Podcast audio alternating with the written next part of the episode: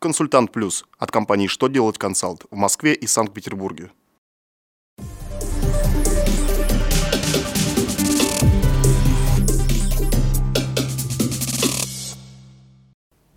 Добрый день! Для вас работает служба информации телеканала «Что делать ТВ» в студии Ольга Тихонова.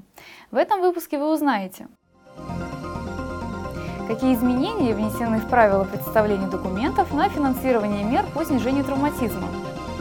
Может налогоплательщик получить справку об отсутствии задолженности, если суд приостановил решение ФНС о взыскании недоимки? В каких случаях медучреждения могут выдавать пациентам больничные листки в электронном виде?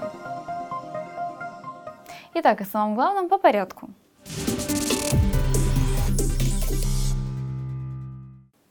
Минтруд России внес изменения в административный регламент, на основании которого территориальный орган ФСС принимает решение о финансировании предупредительных мер по сокращению травматизма и профзаболеваний. В частности, документы, которые подаются вместе с заявлением о предоставлении финансового обеспечения, можно будет направить в электронной форме, заверив усиленной квалифицированной электронной подписью. Также уточнено, что в рассмотрении заявления будет отказано, если оно, а также предоставленные с ним документы, не соответствуют требованиям нарушением регламента.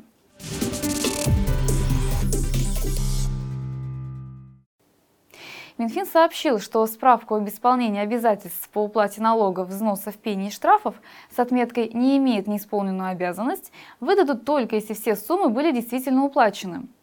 Кроме того, такую справку могут выдать при предоставлении плательщику отсрочки или инвестиционного налогового кредита, если задолженность реструктурировали в соответствии с законодательством или при наличии судебного решения о признании обязанности по уплате недоимки исполненной.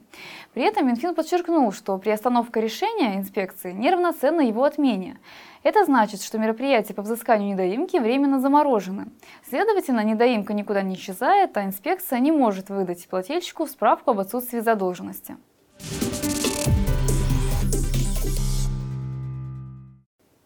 Медицинские учреждения получили право выдавать листки временной нетрудоспособности в электронном виде.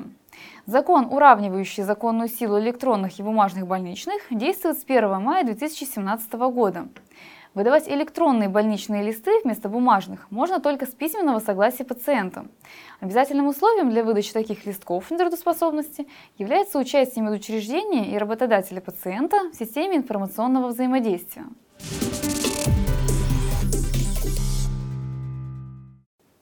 На этом у меня вся информация. Благодарю вас за внимание и до новых встреч!